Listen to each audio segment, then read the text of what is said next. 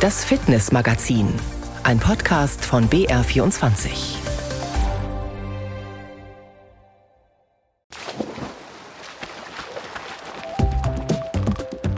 Das Fitnessmagazin heute stellt Ihnen einen neuen Trend beim Yoga vor. Die Kombination mit Musik und moderner Musik macht einfach richtig viel Spaß und es hat sowas von Tanzen, aber gleichzeitig Dehnung und ja, deswegen komme ich immer wieder her. Wir schauen auf einen Fitnesstrend, der schon uralt, aber immer noch recht beliebt ist. Das deutsche Sportabzeichen ist seit vielen Jahren gerne genutzt von Hunderttausenden im Jahr, die sich der Herausforderung annehmen. Und man muss natürlich auch sehen, dass das deutsche Sportabzeichen ein Orden der Bundesrepublik Deutschland ist. Und das ist für viele nochmal eine zusätzliche Anreizsetzung. Und wir stellen Ihnen zwei Sportlerinnen vor, die Akrobatik, Ästhetik und Leistungssport auf allerhöchstem Niveau miteinander verbinden. Man braucht auf jeden Fall auch viel Kraft und Ausdauer, aber auch viel Durchhaltevermögen. Also für manche Übungen trainiert man fünf, sechs Jahre, bis man das erste Mal schafft. Und da braucht man einfach ständig Motivation, um dabei zu bleiben. Viel Bewegung, viel Sport und jede Menge Fitness-Tipps.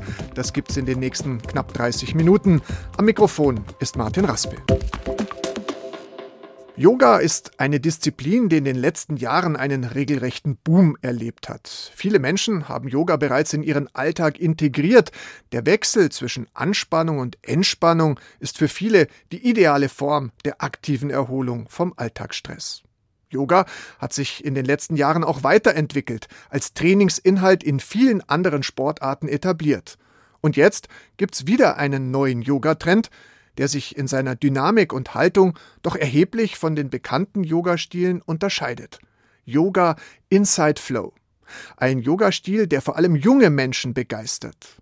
Frauke Gerbig war auch neugierig und hat bei einem Kurs in München mitgemacht. Ein umgebautes Garagengebäude in einem Hinterhof im Münchner Glockenbachviertel. Hier befindet sich das lichtdurchflutete Hairu Yoga Studio, in der Anissa Yoga Inside Flow unterrichtet. Inside Flow ist eine Art von Vinyasa Flow, wo wir uns fließend bewegen und bewegen uns im Takt der Musik zusätzlich. Das heißt, wir bauen im Laufe der Stunde so eine Choreografie auf, die passt dann am Ende auf ein bestimmtes Lied und die besteht aus Asanas, also aus so Yoga-Haltungen. Anissa ist 31 Jahre alt und in den letzten Jahren Teil der Inside Flow Community geworden. Erfinder des neuen Yoga-Trends ist der Koreaner Yong Ho Kim. Sein Ansatz, Yoga-Übungen auf moderne Musik zu einer Choreografie zusammenzuführen, brachte ihm anfangs in der traditionellen Yoga-Szene heftige Ablehnung. Doch jetzt scheint die Zeit für Inside Flow reif zu sein. Anissas Stunden sind ausgebucht, die Warteliste lang, die Teilnehmerinnen erwartungsfroh. Die Kombination mit Musik und moderner Musik macht einfach richtig viel Spaß und es hat sowas von Tanzen, aber gleichzeitig Dehnung und ja, deswegen komme ich immer wieder her. Was ist herausfordernd? Die Choreografie, sich zu merken, vor allem wenn am Schluss dann gar nichts mehr angesagt wird. Und ansonsten, wenn man ein bisschen Yoga-Erfahrung hat, dann kennt man ja viele der Übungen auch schon. 16 Frauen haben einen Platz in der Freitagsstunde ergattert. Ihre Matten liegen in dem 73 Quadratmeter großen Raum dicht an dicht. Die meisten Teilnehmerinnen sind zwischen 20 und 30 Jahre alt. Ja, schön erstmal, dass ihr da seid. Gibt es irgendjemanden, die noch nie Inside Flow gemacht hat? Okay, grundsätzlich machen wir aber einen Vinyasa Flow und bewegen uns dabei im Takt der Musik. Das heißt, auf 1, 2, 3, 4 machen wir eine öffnende Bewegung und auf 5, 6, 7, 8 eine schließende Bewegung. Und so bauen wir aus so vielen kleinen Stücken eine Choreografie auf, die am Ende dann auf ein bestimmtes Lied passt. Und da machen wir das noch ein paar Mal. Anissa wird in den kommenden 90 Minuten die unterschiedlichen Asanas nur ansagen und nicht vormachen. Das bedeutet, dass Yoga Inside Flow nur etwas für Yoga-Erfahrene ist. Eine weitere Herausforderung, die Teilnehmerinnen sollen sich auf den Beat des Liedes bewegen. Eine Übung soll in die nächste fließend übergehen, wie ein harmonischer Tanz, der nicht unterbrochen wird. Komm mal den Anfang deiner Matte in eine stehende Position. Schließ einmal deine Augen und atme tief durch die Nase ein. Öffne den Mund aus. Und schon befindet sich die gesamte Klasse in einer konzentrierten Dynamik, in der nur noch die Beats, die Ansage der Asanas und der Flow der Bewegungen Raum haben. Schnell komme ich ins Schwitzen. Die Aneinanderreihung kraftvoller Übungen ist herausfordernd. Rechte Seite Halbmond. Eins, zwei, drei. Das Interessante, jedes Lied für eine Inside Flow Stunde wird von den Lehrerinnen bewusst ausgewählt. Denn die Themen der Songs, seien es Trennung, Sehnsucht, Angst, Freude, sollen die Teilnehmerinnen animieren, sich mit ihren eigenen Erfahrungen auseinanderzusetzen. Das ist der spirituelle Ansatz von Inside Flow. Ansonsten erinnert wenig an gewohnte Yogastunden.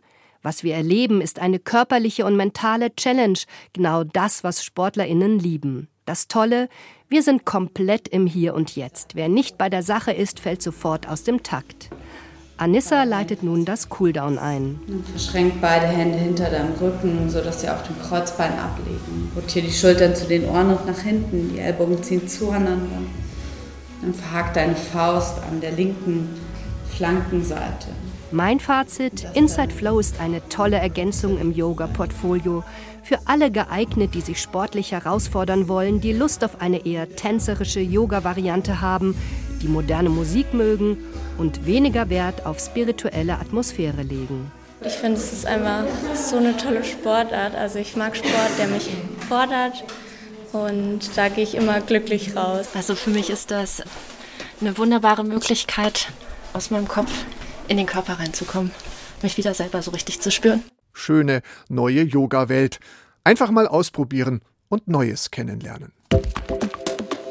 Eine schon sehr, sehr alte Fitnessbewegung ist das deutsche Sportabzeichen. 110 Jahre hat es schon auf dem Buckel und viele sagen, nicht nur wegen des Alters, das Sportabzeichen ist ein alter Hut. Stimmt irgendwie, stimmt aber irgendwie auch nicht. Mischa Kläber ist Ressortleiter für Breiten- und Gesundheitssport im Deutschen Olympischen Sportbund und damit so etwas wie der Sportabzeichenexperte im DOSB. Herr Kläber, welche Idee steckt hinter dem Sportabzeichen? Warum sollte ich es als Sportlerin oder Sportler eigentlich machen? Na, die Idee ist letztendlich, Menschen in Bewegung zu bringen und Menschen in Bewegung zu halten. Also wir haben mit dem deutschen Sportabzeichen zwar wirklich ein Dinosaurier, die stärkste Breitensportmarke des Deutschen Olympischen Sportbunds seit vielen, vielen Jahrzehnten mag hier und da ein bisschen antiquiert um die Ecke kommen, aber es gibt auch Sicherheit und Halt. Das deutsche Sportabzeichen ist seit vielen Jahren gerne genutzt von Hunderttausenden im Jahr, die sich der Herausforderung annehmen. Und man muss natürlich auch sehen, dass das deutsche Sportabzeichen ein Orden der Bundesrepublik Deutschland ist. Also wir haben hier eine Breitensportmarke mit Ordenscharakter und das ist für viele nochmal eine zusätzliche Anreizsetzung. Das deutsche Sportabzeichen ist ein Leistungsabzeichen. Es ist kein Fitnessabzeichen. Es ist kein Gesundheitsabzeichen. Es spricht also primär leistungsaffine Menschen an, vielleicht Menschen, die früher Sport getrieben haben und dann irgendwann den Zugang zu Sport und Bewegung verloren haben und ist eine hervorragende Sache, die auch altersübergreifend, generationsübergreifend angenommen wird. Wobei man dann ja wahrscheinlich schon mal den Begriff Leistungssport auch ein bisschen einordnen muss dahingehend an diejenigen, an die sich das Sportabzeichen dann richtet. Also na klar, es wird eine Leistung verlangt, aber wirklich Leistungssport in dem Sinn ist es nicht. Nein, Leistungssport ist es nicht. Es ist ein Breitensportabzeichen und äh, damit auch für jedermann, für jede Frau der halbwegs fit ist und trainiert ist, durchaus machbar. Aber wir wollen ja mit dem Sportabzeichen die Menschen motivieren, auch sich wieder auf den Weg zu machen, zu trainieren und ihnen eine Zielperspektive anbieten, wo sie mit Spaß und Freude in der Gemeinschaft darauf hintrainieren können, um dann im Idealfall am Ende des Jahres das deutsche Sportabzeichen abzulegen in Bronze, in Silber oder im Idealfall sogar in Gold. An wen konkret richtet sich jetzt das Angebot und nennen wir es auch die Aufforderung, das Sportabzeichen zu absolvieren? Also das deutsche Sportabzeichen spricht von jung bis alt im Prinzip alle an. Ab dem sechsten Lebensjahr kann man das deutsche Sportabzeichen ablegen und das ist vom Alter her in den hohen Alterskategorien Open End sozusagen. Also wir haben durchaus auch äh, Personen, die über 90 Jahre alt sind und noch erfolgreich jährlich ihr Sportabzeichen ablegen. Das ist mit Sicherheit in diesen Altersklassen eher die Ausnahme, aber es zeigt auch auf, dass es durchaus auch hier Menschen gibt, die noch leistungswillig sind, leistungsbereit sind und auch Freude haben am Sporttreiben. Und das bringen sie damit zum Ausdruck.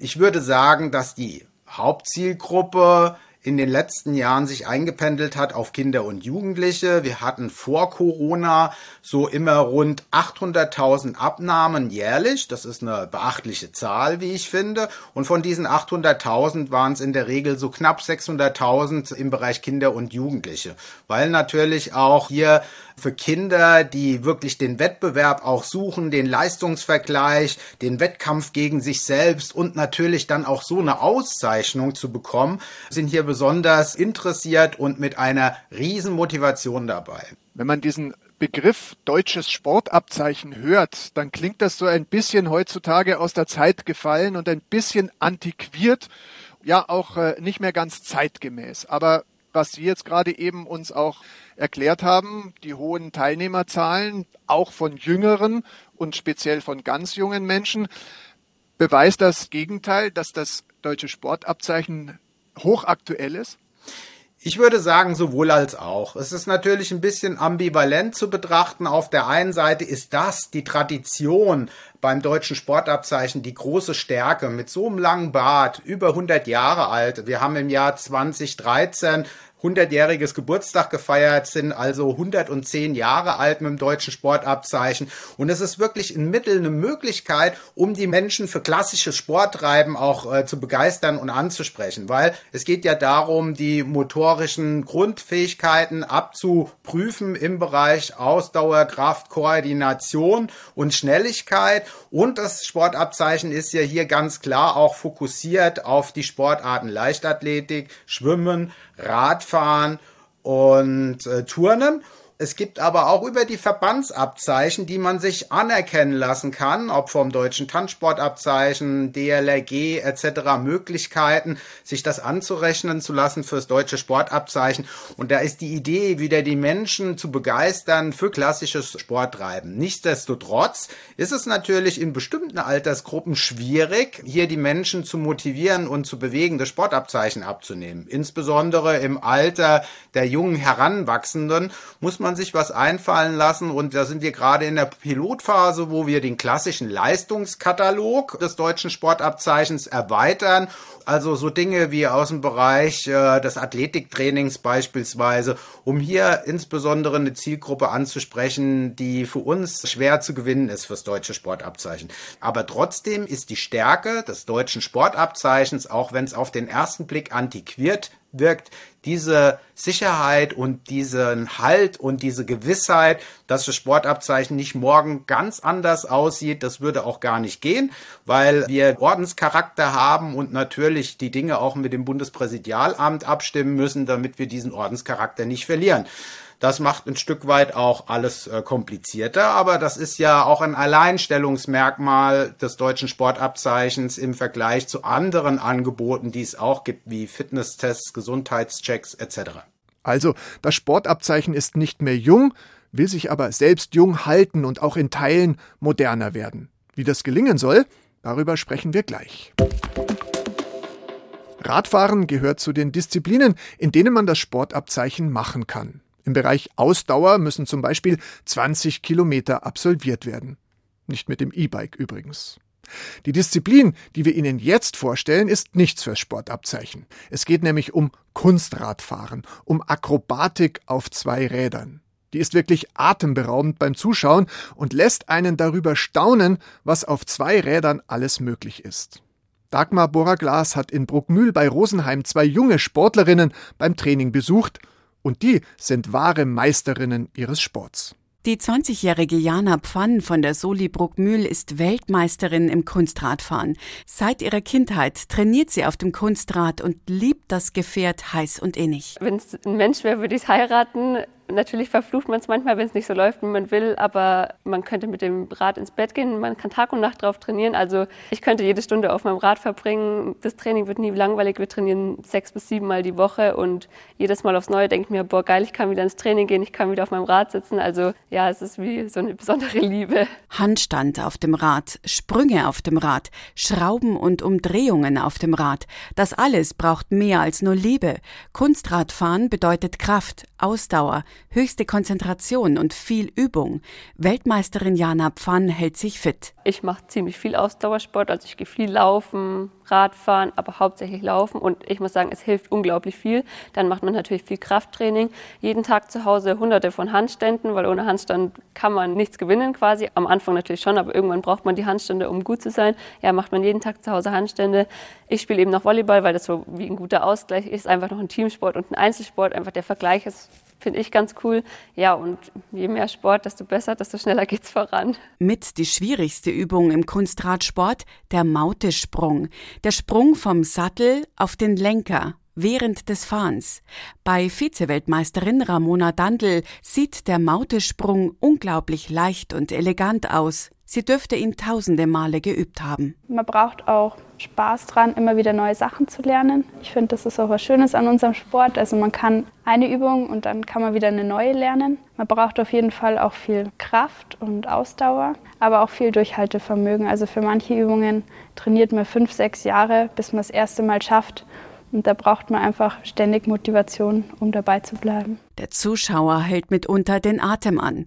Die Athletik auf dem Kunstrad sieht manchmal gefährlich aus. Weltmeisterin Pfann hat tatsächlich so ihre Erfahrungen. Also blaue Flecken unendlich, auch schon mal quer über dem Rad gelegen, auch schon ein paar Tränen verdrückt. Also es kann schon wehtun, aber ernsthaft verletzt zum Glück noch nicht. Toi, toi, toi, dass es so bleibt. Weil vieles halt auch Überwindung. Zum Beispiel, wenn ich mich das erste Mal auf den Lenker stelle, irgendwann muss ich eben diesen Schritt von dieser Stange auf den Lenker machen. Ja, das ist einmal Überwindung. Wenn man es einmal gemacht hat, dann ist es total easy. Also dann sagen immer alle, ja, es war ja gar nicht so schlimm, aber man muss sich halt einmal überwinden. Und ja, es ist totale Konzentration. Also jede Übung muss man sich total konzentrieren, aber da gewöhnt man sich mit der Zeit dran. Die erste Vorsitzende der Soli Bruckmühl, Doris Niedermeyer, lebt für den Kunstradsport, ist viele Tage im Jahr für ihren Verein unterwegs ehrenamtlich. Weil das einfach ein gigantischer Sport ist. Es verbindet Ästhetik, man lernt seinen Körper kennen und andere Spitzensportler sind einfach Profis und können davon leben. Und unsere gängen auf die Uni, die gängen in die Arbeit und machen trotzdem die gleichen Trainingsaufwendungen wie die Profis, die nicht nebenbei arbeiten müssen. Und das finde ich ist unheimlich toll, was die Sportler da bringen. Und da kann man bloß mithelfen und bloß glücklich sein, wenn man solche Sportler haben darf und betreuen darf. Kunstradfahren, mehr Fertigkeit auf zwei Rädern ist kaum zu finden. Wer so fit ist wie die beiden Kunstradakrobatinnen, für den dürfte auch das deutsche Sportabzeichen kein Problem sein. Wir haben mit Mischa Kläber vom Deutschen Olympischen Sportbund schon in die Vergangenheit und in die Gegenwart dieses Sportordens geschaut. Aber wie sieht's eigentlich mit der Zukunft aus? Hat das Sportabzeichen Perspektive, auch mit jungen Sportarten? Ja, also hier gibt es sicherlich mehrere Wege, die man bestreiten kann und auch bestreiten muss und die von uns auch schon bestritten werden. Zum einen gibt es die Möglichkeit über die Verbandsabzeichen, also die Abzeichen unserer Mitgliedsorganisationen. Das ist die eine Möglichkeit. Auf der anderen Seite hatte ich ja gesagt, versuchen wir den Leistungskatalog ein Stück weit anzufetten, Alternativen anzubieten, insbesondere für die Zielgruppe die jungen Erwachsenen. Das ist der zweite Schritt. Und darüber hinaus ist es aber so, dass das deutsche Sportabzeichen vom Kern her fokussiert bleibt auf diese klassischen Sportarten, aber natürlich durch die Anreicherung weiterer Disziplinen oder eben als Verbandsabzeichen. Darüber hinaus versuchen wir natürlich auch neue Mittel und Möglichkeiten für die Trainingsgestaltung oder auch für die Abnahmesituation zu testen. Da kommen bestimmte Apps ins Spiel, wie beispielsweise Strava, was ja bei vielen auch in der Laufszene schon stark genutzt wird oder im Radsport. Und das versuchen wir ein Stück weit zu integrieren für Training, aber auch für die Abnahmesituation. Und darüber hinaus gibt es gerade beim Deutschen Olympischen Sportbund ein großes Projekt, das Sportabzeichen Digital wo wir gewissermaßen eine Plattform gemeinsam mit unseren Mitgliedsorganisationen in enger Abstimmung erarbeiten, um zum einen die Verwaltung und die Datenpflege zu erleichtern, auch das Reporting, das ist das eine, aber darüber hinaus gibt es dann auch einen Servicebereich für Sportler und Sportlerinnen, wo sie ihre Leistungen eingeben können, wo sie ihr Training gewissermaßen ein Stück weit organisieren. Es gibt auch die Möglichkeit, sich über ein Punktesystem direkt zu vergleichen, wenn sie derselbe Jahrgang wären wie ich und ich habe meine Leistung irgendwie bei 25 Meter Schwimmen im Bereich Schnelligkeit gemacht. Sie haben vielleicht irgendwie dann den klassischen Sprint gewählt, dass man da schauen kann, wer von uns gemäß des Punktesystems die bessere Leistung erbracht hat, um einfach noch mehr Möglichkeiten aufzuzeigen, mit dem deutschen Sportabzeichen zeitgemäß und modern irgendwie arbeiten, trainieren und planen zu können. Ist denn, auch das ist natürlich eine Diskussion, die in der heutigen Zeit sehr intensiv geführt wird, ist denn das deutsche Sportabzeichen auch barrierefrei? Also sprich, können auch Menschen mit körperlicher Beeinträchtigung am Sportabzeichen sportlicherseits teilnehmen und mitmachen?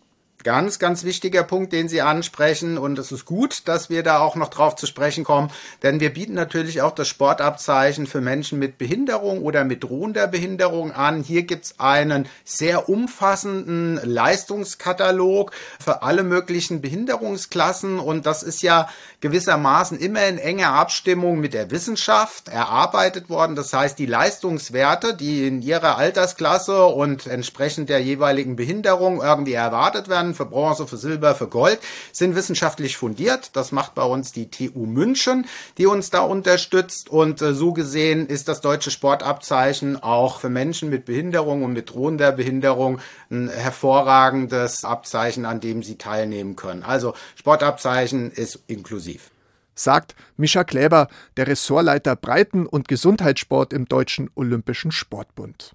Also, wenn auch Sie mal wieder Lust auf eine sportliche Herausforderung haben und Ihre Leistungsfähigkeit mal wieder testen wollen, das deutsche Sportabzeichen ist eine ideale Möglichkeit dafür.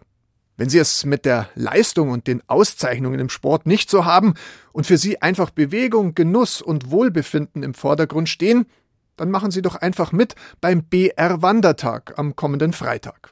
Der BR Wandertag findet heuer im Spessart in Unterfranken statt, genauer im Räuberland. Bekannt geworden ist die Gegend durch den Film Das Wirtshaus im Spessart. Heute ist sie eine beliebte Wanderregion mit 450 Kilometern beschilderten Wegen. Mein Kollege Stefan Strasser hat die Strecken für den BR Wandertag ausgesucht und vorbereitet. Ja, wir starten um 9 Uhr am Musikpavillon in Heimbuchental und wandern zum Warmwerden erstmal flach im Elsauertal. Dann geht's auch schon rein in den Spessartwald und den Talhang hinauf, der erste Aufstieg. Wir werden aber dann belohnt mit einer wunderbaren Aussicht an der Kapelle Herrin der Berge. Und die liegt wirklich fantastisch. Sie liegt nämlich unter einer einsamen alten Kastanie auf einer großen Wiese mit einem wunderbaren Blick über die Spessarthügel. Ja, und da können wir dann praktisch nochmal Kraft sammeln. Mittagsrast machen wir dann in der Freizeitanlage Anlage Rossbach. Auch die liegt auf einem kleinen Hügel, das heißt, auch da haben wir wieder einen wunderschönen Blick.